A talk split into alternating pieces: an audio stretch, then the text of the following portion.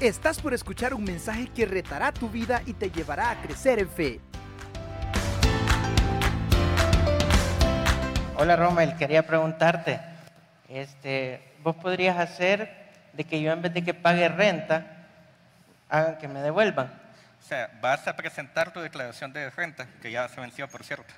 Pero querés pagar menos, voy a pasar por acá. ¿Ok? Sí se puede hacer algo, pero no sé si, si lo hago o no lo hago.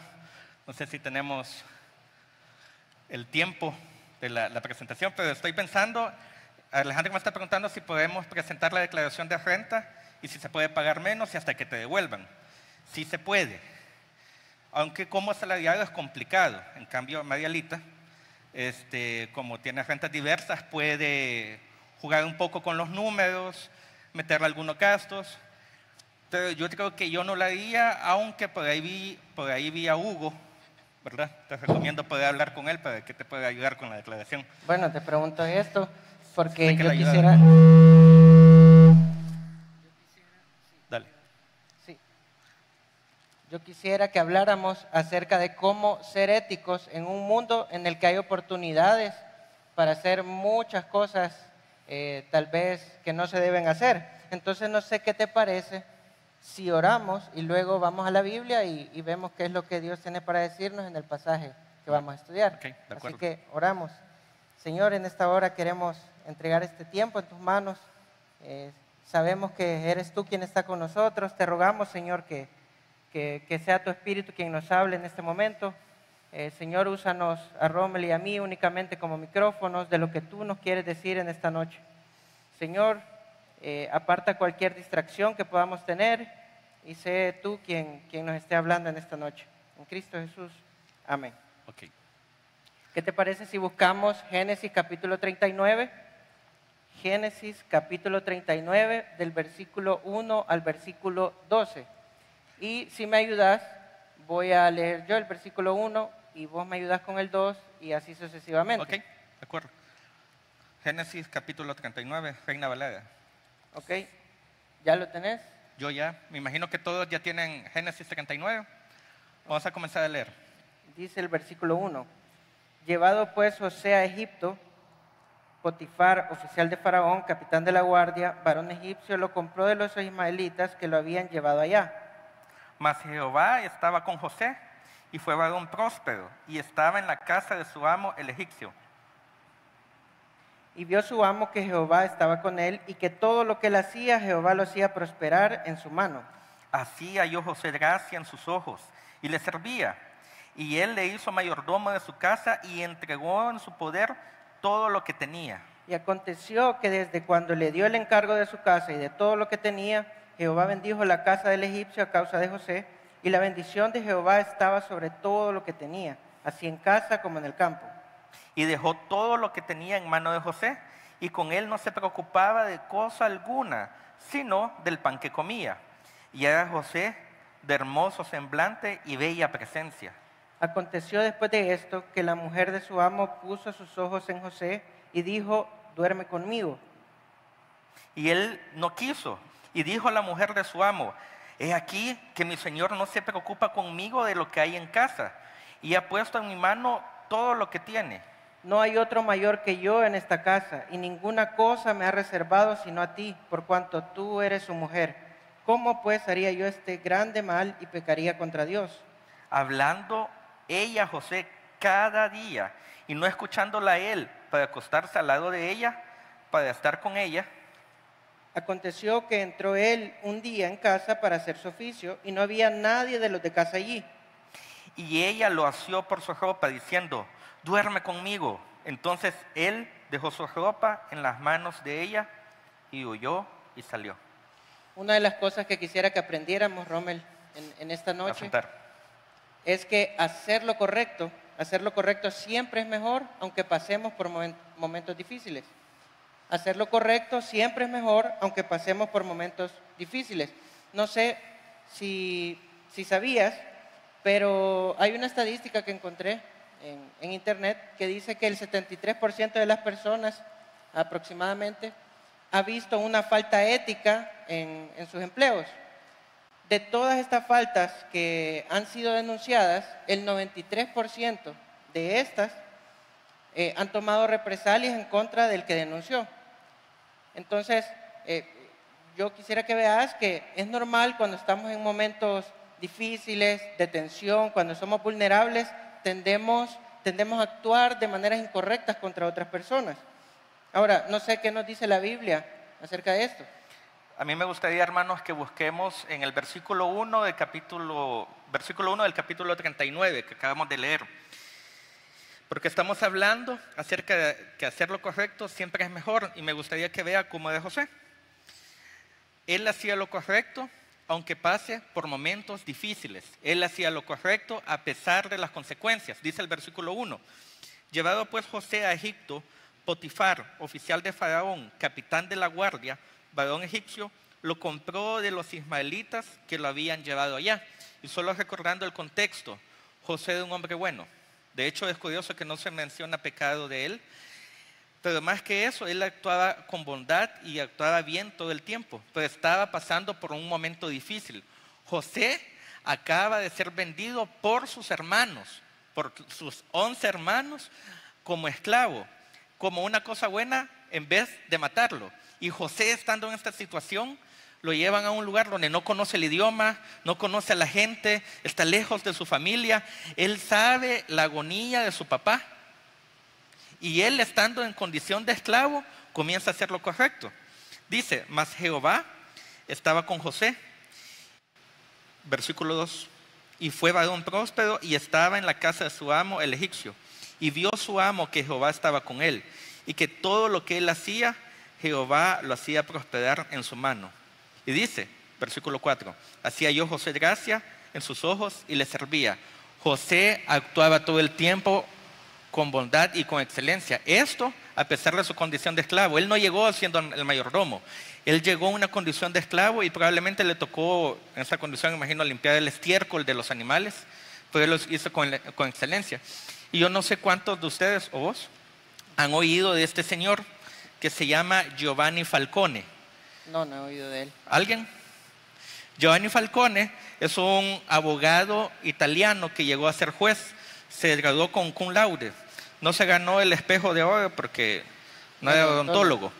Sin embargo, eh, él se graduó y muy, muy pronto en su carrera comenzó a investigar los crímenes de la Cosa Nostra y llegó a ser juez. Y condenó, él condenó a 300 de estos mafiosos y los metió a la cárcel.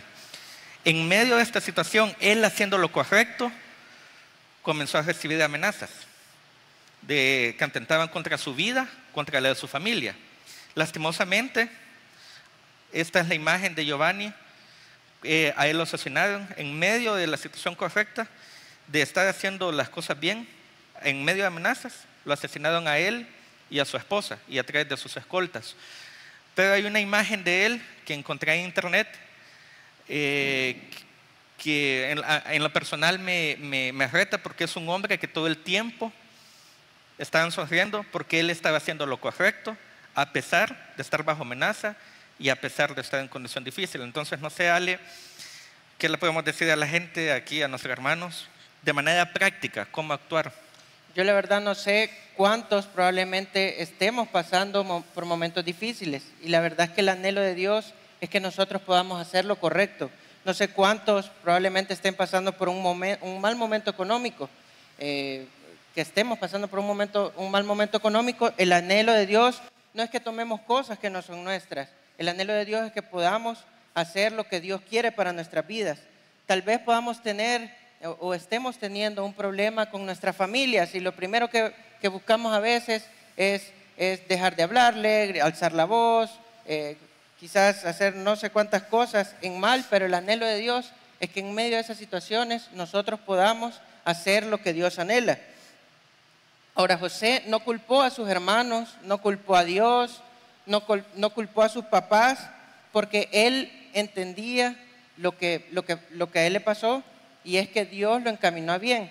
Eh, si, si seguimos en la presentación vamos a encontrar un versículo que está en Génesis que dice, vosotros pensáis mal contra mí, mas Dios lo encaminó a bien para hacer lo que vemos hoy, para mantener en vida a mucho pueblo. Yo, y de verdad, José entendía que, que Dios había encaminado bien la situación que él, que él estaba pasando. Y es probable que algunos eh, de nosotros podamos estar pasando exactamente la, misma situación de, de José, que una persona del sexo opuesto nos esté insinuando cosas indecentes, por ejemplo. Dios anhela que huyamos de estas situaciones. Probablemente, probablemente hacer lo correcto eh, nos haga perder nuestros trabajos, nos haga perder una amistad, nos haga perder una relación, eh, probablemente abandonemos un sueño que tengamos, caigamos mal, por ejemplo, o suframos bullying, pero Dios tiene el control de nuestras vidas y Él va a encaminar a bien las cosas malas que podamos estar pasando. Ok. Ahora, yo quizás quiero hacerte una pregunta. ¿O qué me puedes decir acerca de lo siguiente? Ahora, vemos a José que actuaba bien y con integridad a pesar de las consecuencias. Sin embargo, esto lo hacía en momentos malos, pero en momentos buenos, muchos de nosotros también a veces nos podemos equivocar. Y es que hacer lo correcto siempre es bueno, aunque pasemos por momentos de prosperidad. Martín Lutero, el hombre, él dijo Martín Lutero, el hombre nunca está tan en peligro como cuando está siendo halagado aplaudido. Entonces, cuando llegamos en momentos de, prosperidad, que logramos ciertas metas, objetivos, en esos momentos a veces se nos olvida actuar con integridad. Y quisiera hacerles una pregunta. ¿Qué harían ustedes con 788 millones de dólares? ¿Alguien? Luis, ¿qué harías? Dejarla trabajar por... un carro, ¿ok? Meme. Una casa, una casa bonita. Sí, vecino de Cristiano Ronaldo. ¿Ale? Bueno, quizás, eh, bueno, lo que yo haría, ni siquiera me imagino esa cantidad de dinero. Quizás mi mente llega hasta un millón de dólares, pero no sé qué, qué haría con lo demás. 788 millones de dólares es la cantidad que Oderbrecht aceptó que había entregado en sobornos a todos los presidentes, que son más de 14 presidentes que habían aceptado sobornos para entregarles proyectos de licitación. 788 millones de dólares. Ahí están eh, el presidente Lula da Silva, Ricardo Martinelli, Panamá, Enrique Peña Nieto. Hay un presidente salvadoreño que, sin decir el nombre, ¿verdad? Para no hablar de él, pero está en Nicaragua que también está involucrado en esto. Ahora, yo les propongo realmente que esta persona no llegó al momento de prosperidad y, no pensó de antemano, cuando llega allí yo voy a, robar y voy a dejarme sobornar. Ellos realmente fallaron ya cuando estando, estando en un momento de, prosperidad. No sé cómo lo ves en el pasaje de, Génesis. Bueno, veamos, veamos lo que dice el pasaje. Ahí en el versículo 3 dice, y vio su amo que Jehová estaba con él y que todo lo que él hacía, Jehová lo hacía prosperar en su mano. Ahora, me parece interesante que diga que su amo veía que, Jehová estaba con él. ¿Cómo, cómo veía eso? Y, al final dice que Dios prosperaba todo en su mano, en la mano de José. O sea, eh, había un problema y de seguro siempre resolvía José. Eh, no sé cuántas cosas más pudo ver él en las manos de José. Dice el versículo 4, así halló José gracia en sus ojos y le servía, y él le hizo mayordomo de su casa y entregó en su poder todo lo que tenía. Ahora vemos que José está siendo eh, visto de manera diferente. Ahora él ya no es el esclavo, ahora eh, él se convierte en un mayordomo. Ahora él tiene poder sobre las cosas que, que tiene su amo y él es el encargado de los demás sirvientes. Ahora, eh, veamos el versículo 5. Dice, y aconteció que desde cuando le dio el encargo de su casa y de todo lo que tenía, Jehová bendijo la casa del egipcio a causa de José, y la bendición de Jehová estaba sobre todo lo que tenía, así en casa como en el campo. Interesante que, que Dios estaba bendiciendo a José en casa como en el campo. Yo no sé si podemos imaginarnos que llegamos a una empresa quebrada y desde el día en que llegamos la, empresa empieza a tener un boom y empieza a tener muchas utilidades. E, eso era exactamente lo que estaba experimentando José. Veamos lo que dice el versículo 6. Y dejó todo lo que tenía en mano de José y con él no se preocupaba de cosa alguna, sino del pan que comía. José le transmitía tanta tranquilidad a su jefe que él no se preocupaba, no se preocupaba por nada. He oído de muchas personas eh, que tienen negocios que su sueño es que su hijo pueda desarrollar el negocio como que si fuera el mismo, sin necesidad de que él esté pendiente. Ah, que él tenga la capacidad de tratar bien a la gente, de saber de finanzas, de tener buena actitud, de caer bien y de un montón de cosas que, eh, de resolver problemas, por ejemplo. Ahora, José experimentó él, él es lo suficientemente honrado para que pueda confiar en él. Él es lo suficientemente trabajador y dedicado para que yo sepa que él no va a estar ahí por un lado sin hacer nada. Él es lo suficiente, cae bien, Él es lo suficientemente justo para que yo le pueda dar todo en sus manos. Esto es lo que, lo que experimenta José. Y es que muchos, muchos de nosotros, eh, cuando experimentamos situaciones de prosperidad o, experimentamos posiciones de autoridad, eh, normalmente lo que hacemos es, aprovecharnos de las personas, eh, pedimos favores indebidos, hacemos cosas bajo de agua y a veces creemos que porque estamos prosperando y estamos en una gran posición no nos va a pasar nada.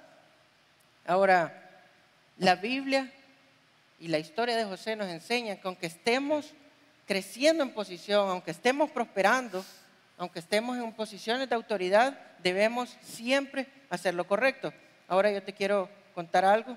Eh, eh, mi jefe me contaba que cuando él estaba en una empresa en Guatemala, él estaba en una, en una buena posición y él, tuvo una reunión con, una empresa, con, una persona que, era de una empresa de cementos y llegaron y le hicieron una propuesta y le dice, eh, yo le propongo que usted siempre nos compre el cemento a nosotros y de todo lo que nosotros, de lo que usted nos compre, nosotros le vamos a devolver a usted el 10%. Y dice él que él se queda pensando y le dice, el 15%. Entonces, eh, quizás no sabía qué hacer, le dice, permítame un minuto, voy a hacer una llamada. Eh, llama por teléfono y al momento le dice 15% hecho. Entonces, eh, mi jefe cuenta y dice 15% de descuento para la empresa y nunca más volvás a pasar por esa puerta. Y, y es que la verdad es que siempre que nosotros este, estemos experimentando momentos de prosperidad, de autoridad, nosotros debemos procurar siempre hacer lo correcto. ¿Qué opinas, Rommel? ¿Cómo esto se aplica a nuestra vida? Yo he sido testigo de gente que, y he sido víctima de pronto de, de gente que estando en una posición de autoridad, muchos de aquí pueden ser jefes, dueños de sus empresas, y estando en una posición de autoridad, lo que hacen es maltratar a sus subalternos, gritarles, humillarles, hacer sentir su poder sobre otros. José no es así. José, siendo el segundo al mando del imperio más grande de su época, él trató con bondad a sus hermanos y no se desquitó. Muchos de nosotros podemos estar en posición de poder, pero no debemos maltratar a los demás. Muchos de, nosotros hemos sido testigos de esos esposos que por su condición económica o porque son los que mandan y se la llevan de, de autoritarios, humillan a sus esposas, las denigran, o una esposa que teniendo una mejor posición financiera puede llegar a maltratar a su esposa. Eso es algo muy común. José no actuaba de esta forma, él actuaba siempre con integridad a pesar de estar en un momento de prosperidad. Nosotros recordamos este caso, muchos se recordarán, no sé cuántos la atendió la, la chica que estaba ahí, pero realmente este caso fue bien sanado. Y podemos ver esto en dos posiciones el cliente enojado, exigiendo porque él cree que tiene la razón y porque le tomó un video y le expuso públicamente a un linchamiento de las redes sociales y él haciendo valer su poder para humillar a otros. O ella quizás, ella teniendo cierto control de poder decidir si la maleta, porque creo que era un tema de, la maleta, si viajaba o no viajaba, ella se encaprichó y dijo, no, no va a pasar, simplemente, y recordamos la actitud, su rostro. Y muchas veces nosotros somos así. Y ahí donde Dios nos ha puesto, Dios nos manda siempre a actuar con integridad, con bondad, a pesar de estar en un momento de prosperidad. Y otro punto muy importante que, no hemos tocado hasta hoy es que hacer lo correcto siempre es mejor, aunque nadie nos esté viendo. Hacer lo correcto siempre es mejor, aunque nadie nos esté viendo. Encontré algún estudio que decía que el uso de cámaras de vigilancia en las empresas eh, hacía una, ah, provocaba una mayor prosperidad en, en- en los empleados. Mayor productividad. Productividad, esa es la palabra. Eh, y es que la verdad es que cuando, eh, si nos ponemos a pensar en nosotros, el jefe se va y sentimos que tenemos hora libre o, que, o, o bajamos la guardia y no sé cuántos estuvieron en el colegio alguna vez y, y si decían, vaya, no usen los teléfonos, pero el, el- el profesor medio salía y entonces todos empezaban a sacar los Si no teléfonos está el pastor, si no está el pastor, entonces eh, podemos hacer lo que queramos, ¿verdad? Pero la verdad es que eh, nosotros debemos hacer lo correcto, aunque nadie nos esté viendo. Ahora, no sé qué pensás que dice el pasaje acerca de esto. yo creo que todos sabemos esta parte de José. Me gustaría que vean en Génesis, siempre estamos capítulo 39, versículo 6. Dice, que el amo dejó todo en manos de José, dice versículo 6, y dejó todo lo que tenía en manos de José, y con él no se preocupaba de cosa alguna, sino del pan que comía. Y dice, y era José de hermoso semblante y bella presencia. José realmente, dice la Biblia, que era un tipo guapo. Y esto lo metió en problemas. Por experiencia propia, sé que esto de ser guapo a uno lo mete en problemas. Estoy bromeando, obviamente, pero José sí dice eso. José es realmente un tipo guapo. Y sí se metió en problemas. Vean ustedes, versículo 11. No sé por qué se ríen. Versículo 11 dice. Por algo será. Aconteció que entró él un día en casa para hacer su oficio y no había nadie de los de la casa allí, no había nadie que podía ver a José. Estaba en un lugar donde nadie se iba a dar cuenta. Y ella, la, esposa de su amo, lo asió por su ropa diciendo, duerme conmigo. Entonces él dejó su ropa en las manos de ella y huyó y salió. Realmente no había nadie que pudiera ver lo que José iba a hacer o no. Y él pudo haber actuado como él, como él quisiera, pero él actuó e hizo lo correcto a pesar que nadie lo miraba. Y me gustaría contarles una, una historia real que me gusta contarla. Eso me pasó el año pasado. Recibo una llamada y me dice, hola Rommel, ¿cómo estás? Te quiero preguntar algo. Fíjate que voy a presentar mi declaración de renta. Y estoy revisando mis ingresos y solo me aparecen mis sueldos por salario y las aportaciones que le hacía a su iglesia donde él se congrega. Pero no me aparece una venta que hice y yo quiero saber si tengo que pagarla o no tengo que pagarla. Hay quienes me dicen que tengo que pagar el 10. Es una venta de activo, para, los que saben, es, esto es ganancia, eh, ganancia de capital. Y la venta, sus ingresos habían sido de 750 mil dólares. Cuando comienzo a ver el caso, toda la operación, todo a nivel de papeles, eh, todo a nivel de papeles, Hacienda no tenía forma de darse cuenta de los ingresos que él había tenido porque estaban, se los habían hecho desde Panamá porque la empresa que la había comprado ahí estaba. Y viendo realmente, él pudo no haber declarado esos impuestos. Y iba a ser, e iba a ser bien difícil que Hacienda lo pudiera rastrear. Y él me mencionó, fíjate que mi otro socio, que era dueño de, de la otra parte del activo, él me dijo que él no lo va a declarar y que yo no sea tonto, que por qué lo voy a hacer si Hacienda ni cuenta se va a dar. Pero me dijo esta frase, que yo la tengo en mi corazón y cada vez que lo veo, nunca he visto a alguien así en toda mi vida. Me dijo, yo lo que quiero es cumplir con el Señor y con las leyes. Y tengo que pagar, voy a pagar lo que tenga que pagar. Y él terminó pagando más de 50 mil dólares y nadie aquí regala 50 mil dólares, a nadie. Y yo creo que esto habla de la integridad a la que nosotros podemos llegar a tener. Pero no sé a manera práctica, como, a manera práctica, cómo lo podemos aplicar. Yo creo que muchos en ciertos momentos, en ciertas ocasiones, experimentamos momentos en que podemos hacer cosas incorrectas porque sabemos que nadie nos está viendo, que nadie nos va a ver, pero lo que Dios anhela y lo que Dios quiere para nuestra vida es que nosotros podamos hacer lo correcto aunque nadie nos vea. Probablemente eh, muchos de nosotros eh, se haya, haya habido un momento en el que la tentación sea de ser desleal a nuestras esposas o a nuestros esposos. Y lo que Dios anhela es que nosotros podamos guardar el pacto y ser fieles a Dios en todo esto. Tal vez nadie nos vea cuando estamos viendo nuestro celular. Y hay muchas cosas indebidas ahí que, probablemente nunca nadie se vaya a dar cuenta. Pero el anhelo de Dios y lo que Dios quiere es que nosotros podamos apartarnos de esas cosas, que, las dejemos por un lado. No nos debemos dejar, no debemos permitirnos ver cosas que nos conduzcan al, pecado. Eh, tal vez eh, cualquiera de nosotros pueda estar experimentando una situación en su trabajo en el que tenga la oportunidad de tomar dinero, de mentir en facturas, en viáticos y demás cosas. El anhelo de Dios es que nosotros podamos hacer lo correcto. Hay un lugar en el que nadie nos ve y es en nuestro corazón. Y nosotros debemos, nosotros debemos no tener rencor contra nadie.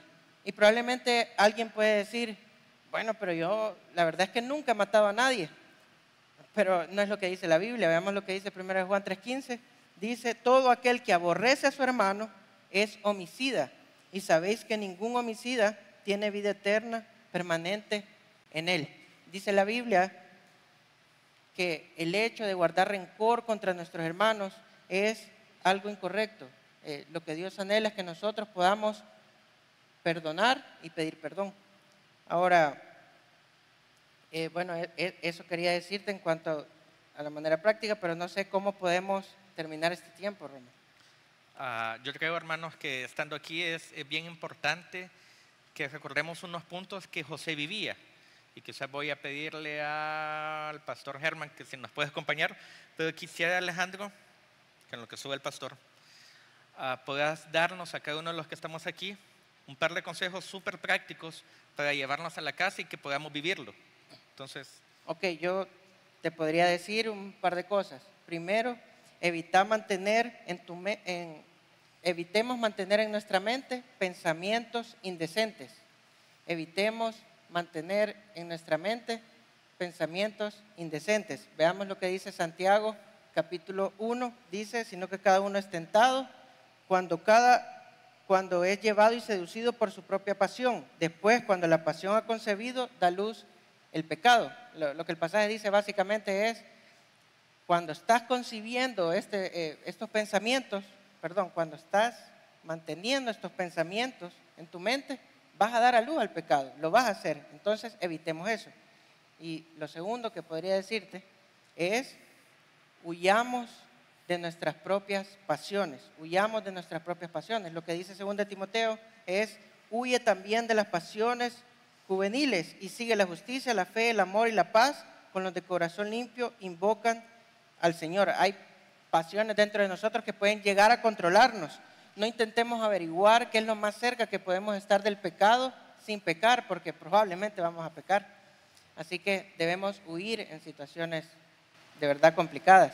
Pero, pastor, ¿qué puede decirnos? Queríamos saber cuándo fue la última vez que huyó. E, este tema de la ética es tan, eh, es tan cotidiana, pero a la vez como la llevan a veces a a situaciones en las que quizás ni vos, ni, ni Rommel, ni yo jamás nos vamos a ver involucrados en algunas de esas cosas. 788 millones, brother.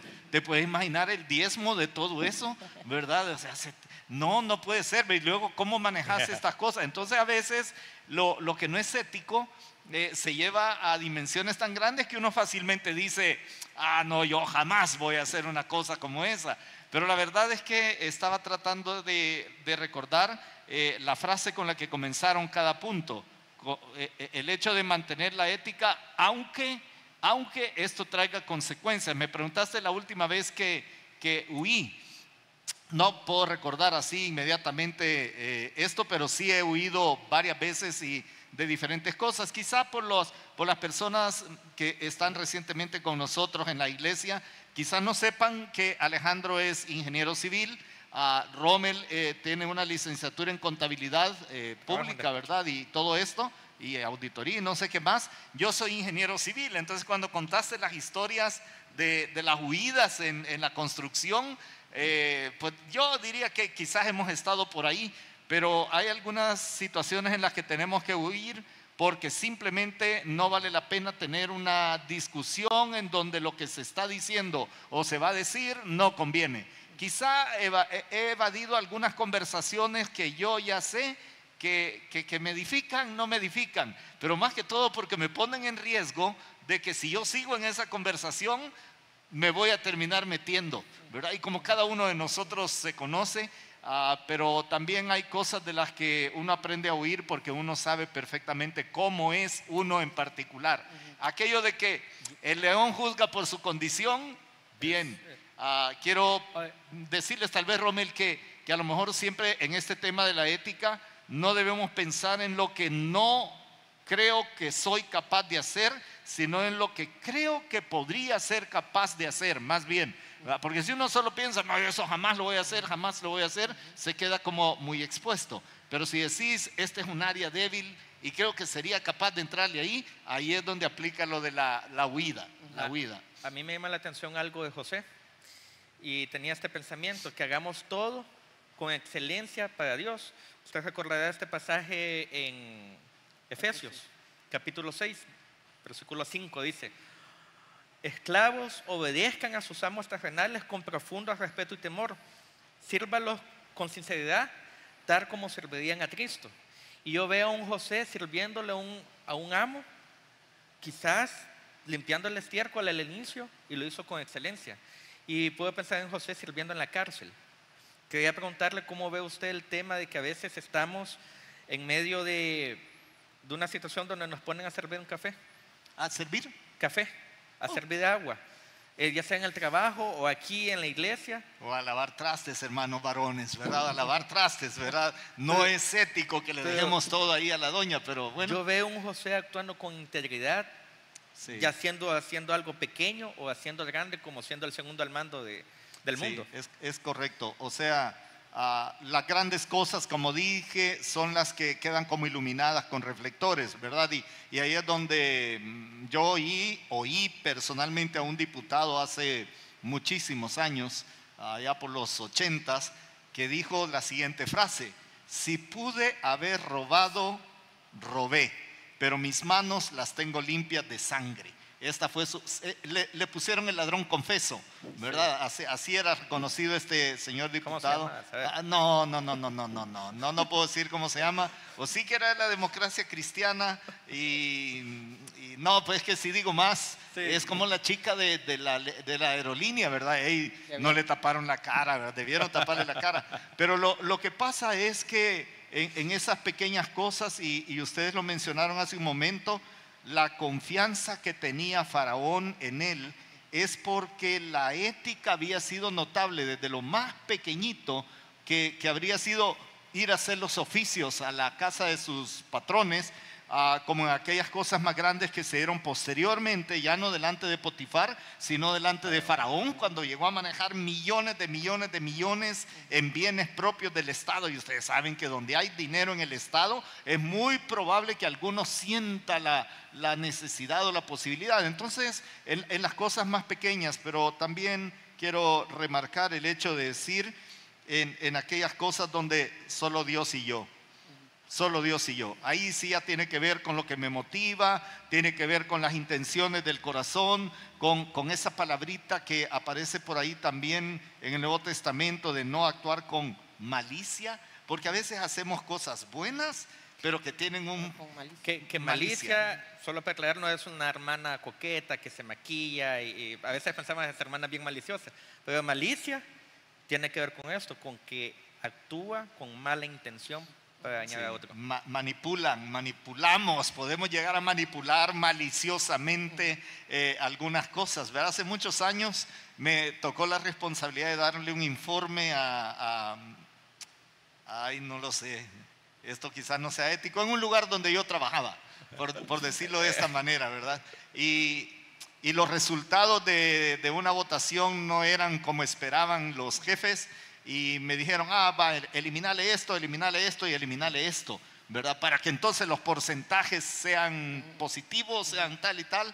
Y, y claro, ¿verdad? Este, sí lo, lo hice, pero en una reunión con todos los directivos, voy a usar ese lenguaje, con todos los directivos, y dije, va, estos son los resultados reales, pero el jefe ha pedido que solo publiquemos esto. Así que votación, ¿verdad? Aquí o todos hijos o todos entenados, o todos juntos o todos en el suelo, ¿verdad? Entonces ah, no podía quedarme yo solo con una decisión de semejante naturaleza. Tenemos que tener mucho cuidado con las pequeñitas, con, con las pequeñitas, las cosas chiquititas, ¿verdad? Eh, me, me, encantó que, que hablara del, del, homicidio, ¿verdad?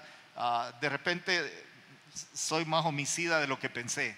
Sí. ¿verdad? Soy más, más, homicida de lo que uno piensa en realidad.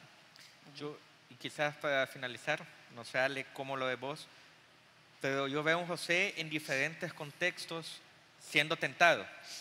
Eh, siendo tentado con la oportunidad de vengarse contra sus hermanos, teniendo todo el poder para hacerlo, siendo tentado con bienes, pero actuando con integridad, siendo tentado por una mujer.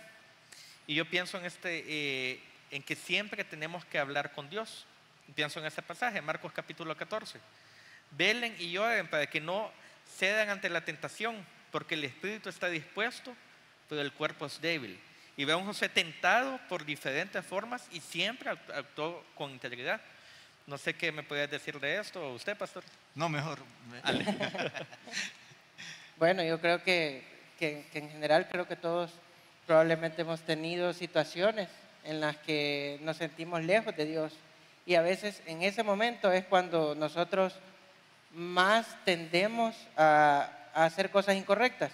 Entonces pienso que es muy importante eh, hablar con Dios acerca de esto y, y creo, que, eh, creo que de verdad Dios está con nosotros. Dice Jehová estaba con José y él lo prosperaba. Así que no, no, sé si es una sé, palabra yo, final del Yo pensaría que a veces ni el cuerpo ni el espíritu son fuertes y, y sí están dispuestos, pero para pecar, ¿verdad? Sí. Esta es la, la realidad. Uh -huh. ¿Cómo puede ser usted un ejemplo práctico que nosotros podamos llevar en nuestra casa en estos momentos de orar todo el tiempo y hablar con Dios? Considerando ah. este pasaje, porque yo veo a un José que no, no cayó en tentación, porque oró. Sí. Ah, bien, eh, estos temas de, de, la ética del hogar, la ética del hogar, ¿verdad? A través de, de, la comunión con Dios, quizá la frase clave de todo el pasaje, a, a lo mejor esta es la frase clave de, todo el capítulo 39, creo que cinco o seis veces se menciona que Jehová estaba con José sí. en, en, en todo ese capítulo. Y ese estar con José implica que el ambiente general que hay en casa es espiritual. Sí. No, no, no, no espiritualoide, ni religioso, ni litúrgico, aunque bien hace falta un poco de liturgia a veces en los hogares, pero, pero hace falta ese sentido espiritual, que es el que hace que las cosas sean hechas siempre como para el Señor y no para los demás nada más. Cuando una cosa es pensada en oración, uh, puesta delante de Dios y, y dice uno, Señor, esto lo voy a hacer, y quizás este sea el criterio de la oración, esto lo voy a hacer de tal manera que lo tomo y lo pongo delante de ti en una ofrenda y a ti te va a hacer sonreír. Esto que voy a decirle a mi esposa, a mis hijos, esta manera de responder, esta manera de manejar las finanzas del hogar, esta manera de relacionarme con los demás, todo esto, uh, creo que en primer lugar tiene que ver con ese estar con el Señor y uno, y uno tiene que decir, esto que voy a hacer este canal que voy a poner, este audio que voy a escuchar, uh, estos amigos que voy a traer o estas amigas con quienes me voy a juntar, tiene que ser tan ético y tan digno que uno pueda agarrar eso como si fuera una ofrenda, como sí. si fuera un animalito que se presenta en sacrificio, decirle, va Señor, aquí te lo traigo y que el Señor no se enoje. Que, que, al contrario le generemos una gran sonrisa. Y en segundo lugar, que, que es lo que más me, me habías preguntado, es el hecho de, la oración en familia, ¿verdad? En la forma de orar, aun cuando están los niños, eh, se transmite mucho de esta ética. En, en, primer lugar, porque los niños saben que en ese hogar, los hijos saben que no se hace nada si no se ha consultado con Dios. Por lo tanto, lo que Dios responda siempre va a ser bueno. En segundo lugar, porque nos acercamos a Dios y siempre estamos seguros de decirle a Él, Señor, yo sé que he cometido cosas que rayan por encima, por debajo de la ética y te pedimos perdón. Esto que, que hicimos no está bien, te pedimos perdón, Señor. Perdón por gritarle al niño, perdón por decirle a la niña dos palabras o a mi hijo mayor. ah, eh, eh, esto es bien bonito cuando ya tienen más de 30 años y, y papá o mamá o los dos juntos se sientan con un hijo y hijo, perdóname, perdóname. E- Esa transmisión de ética que, que viene de, de horas de oración es transmitido. Y en tercer lugar, eh, es como el Padre Nuestro. Eh, El Padre Nuestro es una oración ética, ¿verdad? Líbrame de mal.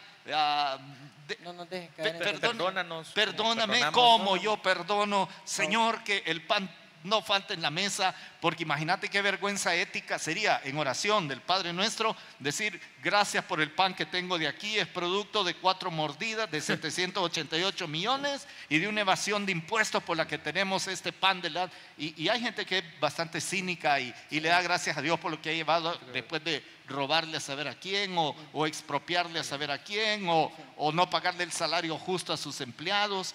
Ojo, ¿verdad? Que hasta en la oración uno puede tener una actitud ética o antiética. Yo creo que me quedo con, con esto, ¿verdad? Me, me gustó un segundo punto que dijo, pedir perdón.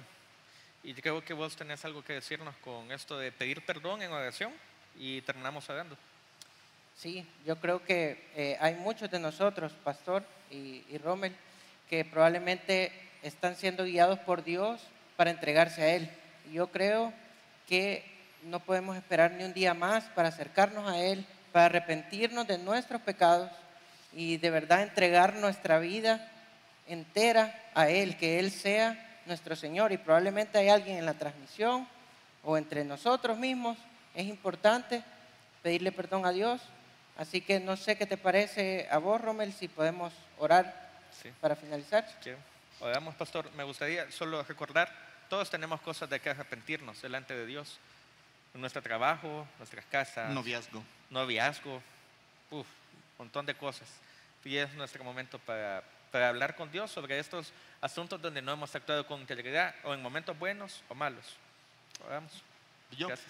sí, sí gusta, ¿verdad? Porque siempre hay esta oportunidad. Esto es lo lindo de- del cristianismo. Vaya poniéndose de pie si gusta. Esto es lo lindo del cristianismo. No, no tenemos un padre, no tenemos un Dios que esté esperando que nos equivoquemos para, para a- trapear con nosotros y nuestro pecado, revolcarnos ahí en, la inmundicia de nuestro pecado, ¿verdad? Sino tenemos un Padre amoroso que Él de verdad, como, como dice la palabra en el Salmo 51, Él ve el corazón contrito, compungido y humillado, y a ese el Señor le responde con perdón. Eh, no sé hasta dónde, porque esto de la ética creo que por un lado yo bendigo al Señor por la iglesia, por los hermanos, pero estoy seguro que todos enfrentamos situaciones que nos ponen al borde de lo que es ético, lo que no es ético, verdad, mentira, relación, ah, etcétera, To- todo lo que usted pueda pensar y yo también. Y creo que este sería un momento lindo para, para dos cosas. Uno, sí, para pedir perdón. Y lo otro, pues que frecuentemente y ojalá cada día, así como el, el credo de Alcohólicos Anónimos, ¿verdad? Señor, hoy, hoy, no me dejes, no me dejes caer en tentación. Esa es la otra parte. No me dejes caer en tentación. Hoy no quiero pecar, hoy no quiero ser antiético. Y es una lucha de cada día que es comprensible, pero que yo sé que cada uno de nosotros bien puede cada día tomar una determinación de, de escoger si lo hago o no lo hago sobre un criterio ético. Señor, aquí estamos delante de ti y nos declaramos, Señor, pecadores. Quizá hemos pisado esa línea fina en donde algo se convierte en no ético, en donde algo mm, no fue hecho como debía o dejó de ser hecho como debía serlo. Así que Señor, en este momento de verdad nos, nos da vergüenza, Señor, porque, porque no deberíamos, pero como dice tu palabra, el espíritu está dispuesto, pero la carne es débil. Por eso venimos delante de ti en oración. No nos dejes caer en tentación. Ayúdanos a ser perdonadores y también a pedir perdón. Ayúdanos, Señor, a ser generosos con el pan de cada día que nos das, a vivir en este planeta como si estuviéramos en tu reino. Eso es lo que dice el, el Padre nuestro. Así que, Señor, te pedimos perdón. Cada uno de ustedes, como, como quiera, como lo sienta, dígale, Señor, perdóname, porque no me cabe duda que he hecho cosas que no debía y no he hecho algunas que sí debía haber hecho. Perdón, Señor. Pero también esta noche tomamos una determinación y te decimos, Señor, no queremos pecar. Queremos ser como José, Señor. Queremos ser de esas personas que cualquiera, que cualquiera pueda decir, se nota que éste ha estado con el Señor y que se vea en la honradez, en la amabilidad, en la gracia, en la diligencia, en el buen trato, en la amabilidad, en todos esos detalles que no nos van a permitir ser antiéticos en un mundo totalmente corrompido, Señor. Gracias, Padre. Te ruego que si alguna persona que nos está siguiendo en redes o aún acá no tiene una relación personal con Jesús, que tu Espíritu Santo le toque en este momento, para que pueda creer que Jesús es el único Señor y Salvador y así recibir perdón de pecados y vida eterna. Gracias por tu generosidad. Gracias en el nombre de nuestro Señor Jesucristo. Amén, Señor. Amén. ¿Estás listo para más? Acompáñanos presencialmente los miércoles a las 7 de la noche y domingos desde las 10 de la mañana. Somos Auditorio Cristiano.